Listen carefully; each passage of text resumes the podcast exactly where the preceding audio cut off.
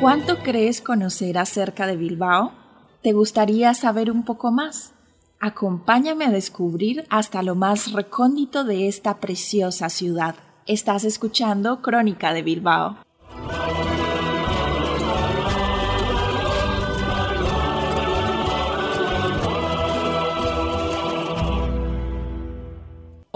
Nuevo episodio de Crónica de Bilbao hablaremos acerca de los alrededores del Parque Natural de Pagoeta.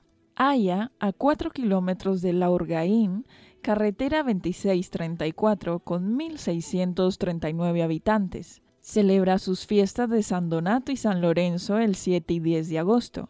Es un pueblo alejado de la costa guipuzcoana, pero a la vez muy cercano. En esta pequeña localidad destacan la iglesia de San Esteban y sus ermitas, la de Andra Mari de Aispea y la de Santiago de Arrasubia. Esta última construida con cantos rodados.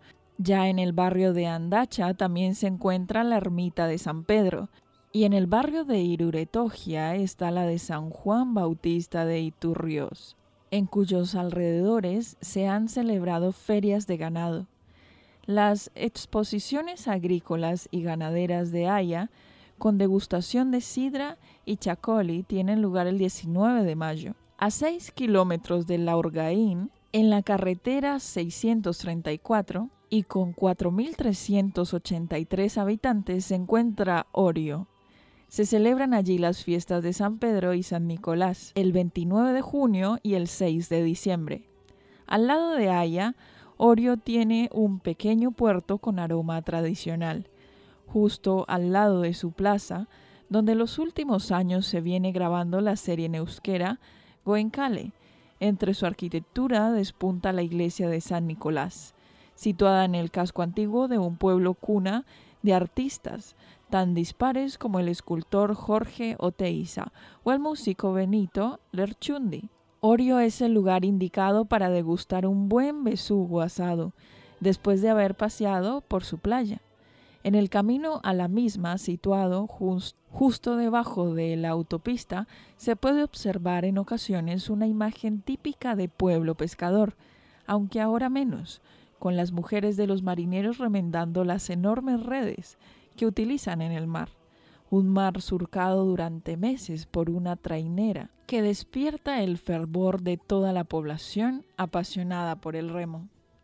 Corría el año 1901 cuando una enorme ballena fue atisbada frente a Getaria. Los pescadores salieron a por ella, pero se adentró en la zona de Sarautz y de allí pasó a las aguas de Orio.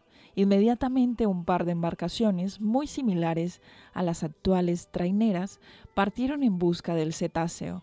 Tras horas de ardua lucha lograron capturar la ballena, la última cazada en el Cantábrico, Dicen que los gritos del animal a cada arponazo se oían desde el mismo pueblo.